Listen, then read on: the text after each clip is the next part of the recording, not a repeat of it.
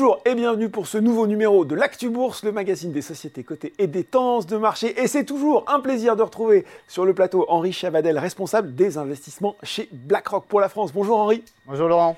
Euh, on se retrouve, Henri, pour notre euh, rendez-vous euh, de l'année pour parler des perspectives macroéconomiques. Bah, ce sera pour le dernier trimestre de 2023. au moment où on se parle, on traverse, on peut le dire, un petit épisode de turbulence sur les marchés. on va pas refaire l'histoire, des taux à des niveaux records, du jamais vu depuis 15 ans, hein, ça s'affiche dans les médias un petit peu partout. Est-ce que c'est le signe, Henri, que les investisseurs sont seulement en train de prendre conscience de ce qu'implique le higher for longer de Paul, à savoir des taux élevés, certes, et qui vont le rester longtemps. À mon avis, c'est exactement cela, mais ce n'est pas que cela. D'accord? Euh, Effectivement, l'histoire du troisième trimestre, ça a été l'histoire de taux euh, d'intérêt de plus en plus élevés pour mm. atteindre des niveaux records, aussi bien aux États-Unis qu'en Europe. Ça fait longtemps qu'on n'avait pas vu ça. Et effectivement, on s'attendait à ce que ces taux montent chez BlackRock. D'ailleurs, euh, on ne partageait pas du tout euh, le consensus du premier semestre du marché pour un atterrissage en douceur. Mm. On s'attendait effectivement à ce que le banquier central américain, le banquier central européen réaffirment leur volonté de lutter contre l'inflation et pour ce faire maintiennent des taux plus élevés plus longtemps, ce qui a été constamment réaffirmé par les banquiers centraux. Pour le coup, une belle constance. Mais c'est un petit peu un discours auquel les, investisseurs ne croyaient pas. Nous, on y croyait, on s'attendait effectivement à, ce qu'à un moment ou à un autre, ça se traduise au niveau de l'évolution des taux. Donc effectivement, on a vu les taux monter, on les a vus franchir de nouveaux caps, mais ce n'est pas uniquement du fait du discours des banquiers centraux. Il s'est passé d'autres choses au cours du troisième trimestre qui expliquent un peu ce phénomène d'emballement, d'accélération très rapide, mm. qui s'est d'ailleurs essentiellement matérialisé au cours du mois de septembre. Oui. Donc si on essaie de faire un petit peu le bilan, il y a évidemment comme première raison le fait que à force de répéter le même message. Finit par rentrer. finit par rentrer. Donc les banquiers centraux ont fini par être entendus. Il y a aussi un deuxième effet qui est lié à l'évolution à la hausse des prix des matières premières, en particulier du pétrole, mm. puisqu'on a eu un accord euh, de la part de certains membres de l'OPEP pour réduire les quotas de production. Arabie Saoudite et Russie en tête. Exactement. Ça a soutenu à la hausse les prix du pétrole, et ce sans doute pour longtemps, puisqu'on voit bien qu'aujourd'hui, ces, pays producteurs s'organisent pour maintenir les prix du pétrole à des niveaux élevés. Et ça, évidemment, c'est un facteur à la hausse sur l'inflation évidemment l'inflation de tête, l'inflation headline, mm. mais aussi, on le sait par effet de diffusion sur ce qu'on appelle l'inflation corps, c'est l'inflation cœur, mm. et sur la progression des salaires. Donc c'est une épine dans, le pied des banquiers centraux qui ne peuvent réagir qu'en maintenant des taux, entre guillemets, encore plus élevés, encore plus longtemps. Mm. Il y a un troisième effet qui était vraiment un effet spécifique au mois de septembre et très spécifique aux États-Unis, qui est lié aux problématiques rencontrées par le Congrès américain pour euh, voter le budget fédéral. Le, mélodrame du shutdown. Hein, le mélodrame du shutdown. On, regardait ça avec beaucoup d'intérêt depuis l'Europe. On se demandait pendant ce week-end s'ils allaient trouver ou non un accord. Finalement, ils ont trouvé un accord à la 11e heure. In extremis. In extremis, comme c'est souvent le cas. Malheureusement, cet accord a laissé des traces. Vous avez vu que le speaker des, du camp républicain a été. Il a laissé sa place. Hein, voilà. Et aujourd'hui, ce qu'on a pas, ce que on a, tout le monde ne sait pas forcément, c'est que cet accord, il ne vaut que pour six semaines. D'accord? C'est un accord temporaire. Il faut trouver un accord plus durable. Et malheureusement, aujourd'hui, on n'a plus de speakers, c'est-à-dire plus de leaders du camp républicain à la Chambre des représentants pour négocier un tel accord. Donc il faut déjà que les républicains se mettent d'accord, malgré leur division, sur une ligne. Et on a vu combien était difficile de trouver une ligne. Donc évidemment, dans ces conditions-là, du, point de vue du marché, il y, a sans doute euh, un effet de reconstitution de primes de risque. Mm. Et ça, c'est un des facteurs qui a contribué à la hausse des taux américains. Le dernier facteur, c'est évidemment euh, ce qui se passe au niveau de, on va dire de manière plus fondamentale, au niveau des déficits budgétaires américains, mm. qui, ben, qui, continuent à être élevés, hein, mm. et qui sont d'ailleurs plus élevés que ce qui était initialement anticipé. Ça a été un peu la mauvaise surprise euh, du troisième trimestre. Avec en face de cela une banquier, un banquier central qui continue à réduire la taille de son bilan. Donc si on veut que le marché s'équilibre en termes d'offres et de demandes d'obligations américaines, eh ben, le facteur d'ajustement, c'est le prix. Et le prix d'une obligation, ça se traduit au niveau de son taux d'intérêt. Au niveau de son rendement. Voilà. Donc, in fine, ce troisième trimestre, il y a beaucoup de facteurs qui expliquent la hausse des taux. Des facteurs fondamentaux, des facteurs plus techniques, des facteurs plus conjoncturels. Mais globalement, cette hausse des taux n'est pas vraiment une surprise. Mm. En tout cas, ce n'est pas une surprise pour nous. C'est euh, la, boucle est bouclée. Voilà, la rapidité du mouvement en soi, ce n'est pas forcément quelque chose qu'on avait prévu, mais la tendance de fond qui était à la hausse, c'est quelque chose qu'on avait intégré dans notre scénario. Est-ce que ça veut dire. On a l'impression quand même, euh, Henri, quand on regarde justement le mouvement des banques centrales, que la messe n'est presque dite et que maintenant on va passer un petit peu de l'attente presque fébrile qu'on avait de, chaque décision de politique monétaire à euh, scruter vraiment maintenant l'activité économique en guettant récession par récession, atterrissage en douceur, notamment aux États-Unis et encore plus particulièrement en Europe, dont on sent qu'elle est la zone peut-être plus fragile. Hein. Oui, parce que les banquiers centraux nous ont dit eux-mêmes qui naviguait aux étoiles par un ciel embrumé. L'expression de M. Powell, ah, c'est très poétique, oui, c'était l'expression de M. Powell au, séminaire de Jackson Hole. Mais plus sérieusement, en fait, les banquiers centraux nous ont dit qu'ils étaient data dependent, mm. c'est-à-dire qu'ils vont se fier aux données qui sont publiées, aux données macroéconomiques, pour déterminer s'il faut ou non des hausses supplémentaires de taux d'intérêt, mm. et surtout combien de temps il va falloir maintenir les taux à ces niveaux-là.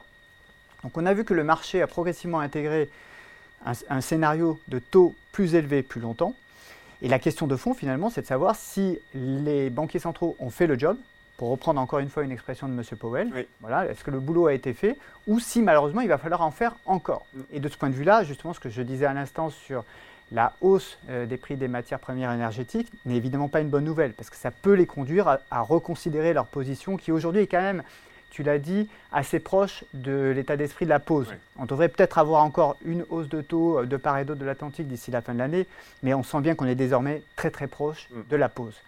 La pause ne veut pas dire la baisse. Mm. Ce que le marché attend d'abord et avant tout, c'est euh, l'inversion de la politique monétaire. Finalement, c'est une forme de détente de la politique monétaire.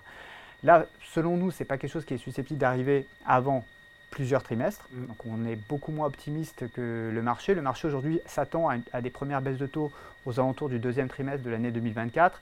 On pense que malheureusement le risque est plutôt d'avoir des mauvaises surprises de ce point de vue-là, sauf peut-être en zone euro, où là, tu le disais toi-même, en zone euro, on a une configuration macroéconomique, un mix croissance-inflation qui est beaucoup plus compliqué un atterrissage en douceur qui est quasiment euh, impossible à négocier, d'accord euh, atterrira, mais moins en douceur. Voilà, hein, ça risque d'atterrir. Et d'ailleurs, on le voit, l'Allemagne est déjà en récession, d'autres pays ralentissent quand même euh, plus franchement. Et donc, de ce point de vue-là, le, banquier central va être sans doute plus réactif pour ajuster sa politique monétaire. Bon il y a ce mouvement, il y a aussi le retour assez dramatique du géopolitique dans l'équation. Vous parliez de la hausse des matières premières, il y a eu les attaques terroristes du Hamas en Israël. Est-ce que ça, à court terme, ça rajoute aussi de la volatilité, de l'incertitude? On pense bien sûr au marché pétrolier, on pourrait penser aussi au marché du gaz. Hein. Il y a un champ gazier qui a été mis à l'arrêt. On a eu aussi euh, un accident assez étrange hein, du côté de la Finlande avec le Baltic Connector. Encore un pipeline, ouais. ouais encore un pipeline, bizarrement. Est-ce que voilà, ça aussi, c'est euh, quelque chose que vous avez ajouté à votre cahier des indicateurs à surveiller? Oui, on regarde de très près ce qui se passe sur le front euh, des matières premières énergétiques mm. et on ne peut que constater une reconstitution des primes de risque. Mm. Je parlais tout à l'heure de l'accord euh, de certains membres de l'OPEP, donc euh, la Russie, l'Arabie Saoudite, pour réduire les quotas de production. plus, hein, voilà. Pour réduire les quotas de production et, et, in fine, pour maintenir le prix du pétrole à un niveau plus élevé que son niveau d'équilibre. Mm. D'accord? On parlait de ralentissement économique. Traditionnellement, quand il y a ralentissement économique, il y a baisse de la demande il y a détente au niveau de l'offre et de la demande sur le marché du pétrole, et donc on a un prix du pétrole qui s'ajuste à la baisse et qui de ce fait joue un rôle un peu contracyclique. D'accord? C'est qu'il il, amortit le ralentissement de la demande. Là, ce n'est pas du tout ce qu'on observe, puisque on a un cartel de l'OPEP qui s'est organisé pour maintenir le prix du pétrole à un niveau durablement élevé, plus élevé que son niveau d'équilibre. Et surtout, on a des producteurs de pétrole et de gaz de schiste américains qui ne jouent plus leur rôle de stabilisateur, celui qu'ils avaient joué pendant à peu près 10-20 ans, parce qu'ils étaient capables de produire énormément de pétrole et finalement de compenser les baisses. Ils sont quoi? Ils sont plus sur le marché, alors ils sont moins, sur, le marché. Ils sont moins sur le marché parce que l'environnement a changé, les conditions de refinancement sont plus compliquées. Donc aujourd'hui, ça coûte beaucoup plus cher d'emprunter, donc ça coûte plus cher d'investir pour renouveler les capacités de production. Et les capacités de production de gaz et pétrole de schiste, ça s'épuise assez rapidement en fait. Il faut constamment réinvestir mm, mm. pour aller explorer de nouveaux champs. Donc malheureusement, comme les conditions de refinancement sont plus compliquées, on va dire, voilà, plus, complexes, bah, il y a moins mm. d'investissement, donc il y a moins de nouvelles capacités de production que ce qu'on pouvait avoir auparavant. Et surtout, on a une politique, et ça, et ça à la limite, on ne peut que s'en féliciter, qui est quand même moins favorable aux producteurs de gaz, euh, de, finalement d'énergie fossile aux États-Unis, dans un contexte de lutte contre le réchauffement climatique. Et forcément, dans ce contexte-là, ben, les producteurs, ils s'ajustent, ils s'adaptent. Et aujourd'hui, ils essaient plutôt de rembourser leurs dettes, de retourner du capital à leurs actionnaires, d'améliorer la structure de leur bilan, mais ils investissent moins et de ce fait, ils produisent moins. Ce qui fait que la, la maîtrise du marché, du prix du marché, finalement, est repassée du côté de l'OPEP. Et effectivement, tu, as raison de le souligner, sur le gaz, on assiste à de nombreuses euh, tensions. On a d'abord eu, euh, on va dire, euh, ces, grèves, notamment un peu dans l'hémisphère sud. On a ensuite ce qui se passe avec le pipeline, et on voit bien qu'on est en train de rentrer dans une saison qui est une saison traditionnellement plus tendue au niveau de la demande de gaz, tout simplement parce qu'on va rentrer dans la période de chauffe en Europe. Et donc tout ça mis bout à bout, ça veut dire quoi? Ça veut dire que il est normal d'avoir une reconstitution de la prime de risque sur mm. les matières premières énergétiques. Mm. Tout, est, tout est de savoir jusqu'où on va aller. Alors, quant euh, à l'instabilité régionale au Moyen-Orient, on va dire c'est malheureusement une mauvaise nouvelle de plus. Mm. Heureusement, pour le moment, le conflit reste localisé. Donc la prime de risque, on l'a vu tout de suite dans la réaction du prix du pétrole, ça a été quelques dollars.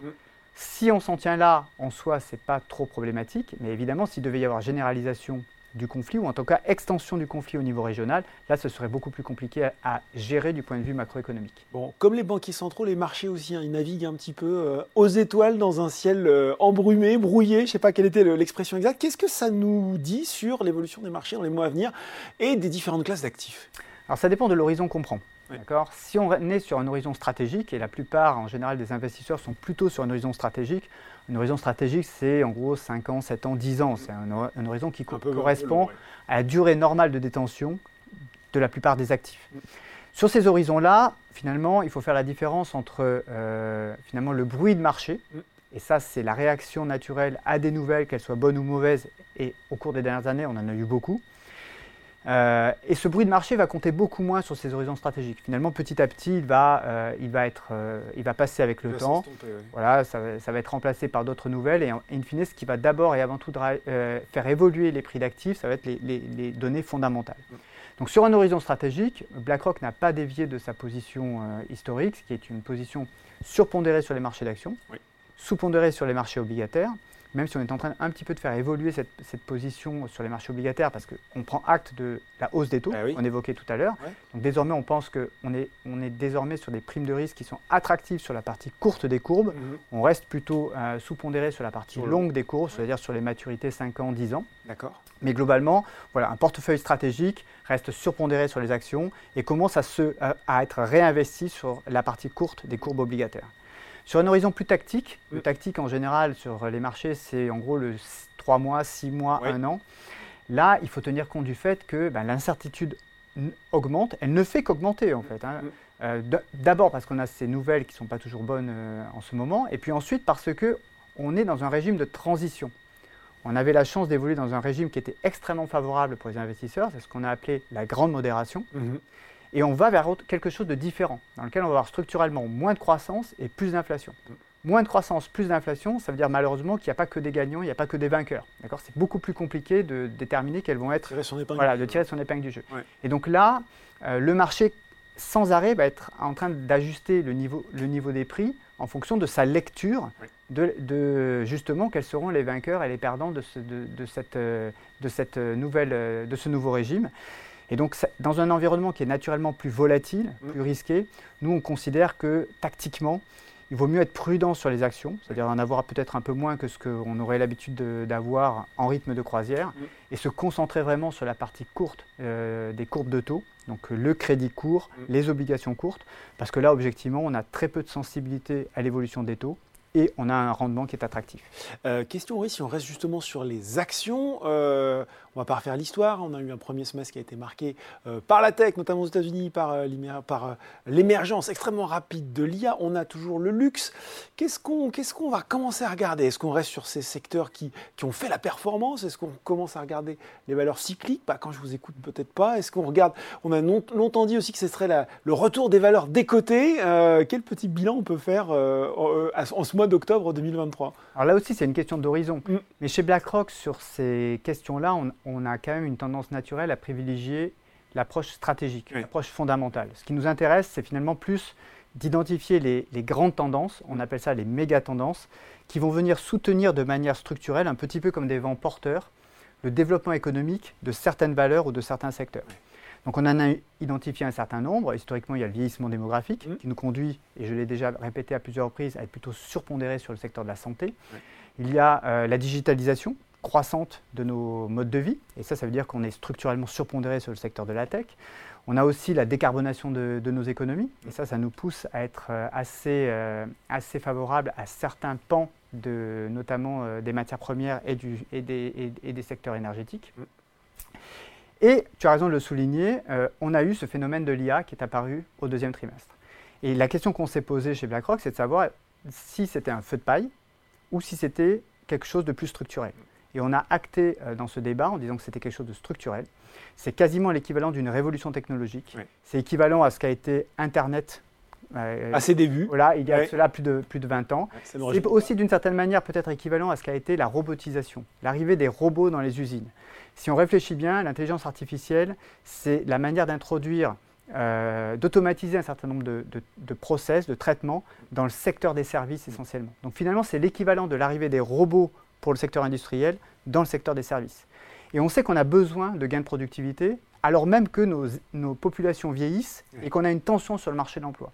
Donc si l'intelligence artificielle est au niveau de nos attentes, c'est effectivement une révolution pour le secteur des services. Et ça veut dire quoi? Ça veut dire que pour les investisseurs, c'est une formidable opportunité. Le problème, c'est qu'on ne peut pas directement aujourd'hui investir dans l'intelligence artificielle. Il faut comprendre comment ça marche. Déjà, il n'y a pas beaucoup d'acteurs, ils ne sont pas tous investissables, et surtout, tous ne seront pas gagnants à la fin. C'est ça. Donc là, l'approche de BlackRock, c'est plutôt de dire aujourd'hui quels vont être les vainqueurs de cette révolution? Et selon nous, il y en a deux grandes catégories. Il y a d'une part, justement, les entreprises, les secteurs qui vont le plus bénéficier des gains de productivité induits par l'intelligence artificielle. Mm et d'autre part les, valeurs et les secteurs qui vont fournir les outils nécessaires au déploiement de l'intelligence artificielle. Cette intelligence artificielle, ça ne va pas se faire d'un claquement de doigts, il va falloir des capacités, il va falloir de la ressource. On peut penser au secteur des semi-conducteurs, par exemple, aux microprocesseurs. Ces acteurs-là sont les acteurs qui, naturellement, vont le plus bénéficier de ce vent porteur. Bon, on termine par une question boule de cristal, Henri. Je suis sûr que vous allez adorer. Euh, le CAC 40, au-dessus ou, en dessous ou en dessous des 7000 points à la fin de l'année? Eh ben, j'ai oublié ma pièce de monnaie. Ah. Parce que là, on est en octobre. La fin de l'année, traditionnellement, la trêve des confiseurs, ça démarre à peu près mi-décembre. Mm. Prévoir l'évolution d'un marché d'actions sur un horizon aussi, court, ça relève du, de la divination. La boule de cristal. Hein, je ne répondrai pas à cette question. Ce que je peux dire, c'est que le CAC 40, aujourd'hui à 7000, c'est un indice un peu particulier avec un certain nombre de valeurs phares. Dans certains secteurs bien identifiés, l'énergie avec Total, euh, les valeurs du luxe. Là, on a vraiment une belle collection, une belle brochette. Kering, LVMH, voilà. L'Oréal dans une certaine mesure. Mais on dit aussi que la France n'est pas un pays industriel et pourtant il y a pas mal de très belles valeurs industrielles comme euh, Air Liquide, comme Schneider Electric euh, dans le CAC 40. Et finalement, quand on fait le bilan, on se rend compte qu'il y a des entreprises qui sont les entreprises qui constituent le CAC 40 sont des entreprises qui sont extrêmement compétitives à l'international. Et la compétitivité, c'est important parce que c'est la capacité à générer de la croissance dans un environnement où il n'y a pas beaucoup de croissance. D'accord? Et, dans lequel d'ailleurs il y en aura peut-être de moins en moins. Donc, euh, comme sur le reste des, marchés d'actions, euh, BlackRock, on va dire, sera plutôt positif sur le, sur le CAC 40, mais pas à l'horizon de la fin d'année, sur un horizon plus stratégique. voilà, belle réponse, hein, Henri Chavadel. Merci pour ces explications. On se retrouve en 2024 pour faire euh, le bilan de cette année et présenter ce qui nous attend pour, justement pour l'année à suivre. Exactement, on regardera ce qu'il y a eu sous le sapin de Noël à cette occasion. Merci beaucoup Henri. L'Actu Bourse, c'est fini pour aujourd'hui, mais on se retrouve très bientôt pour un nouveau numéro.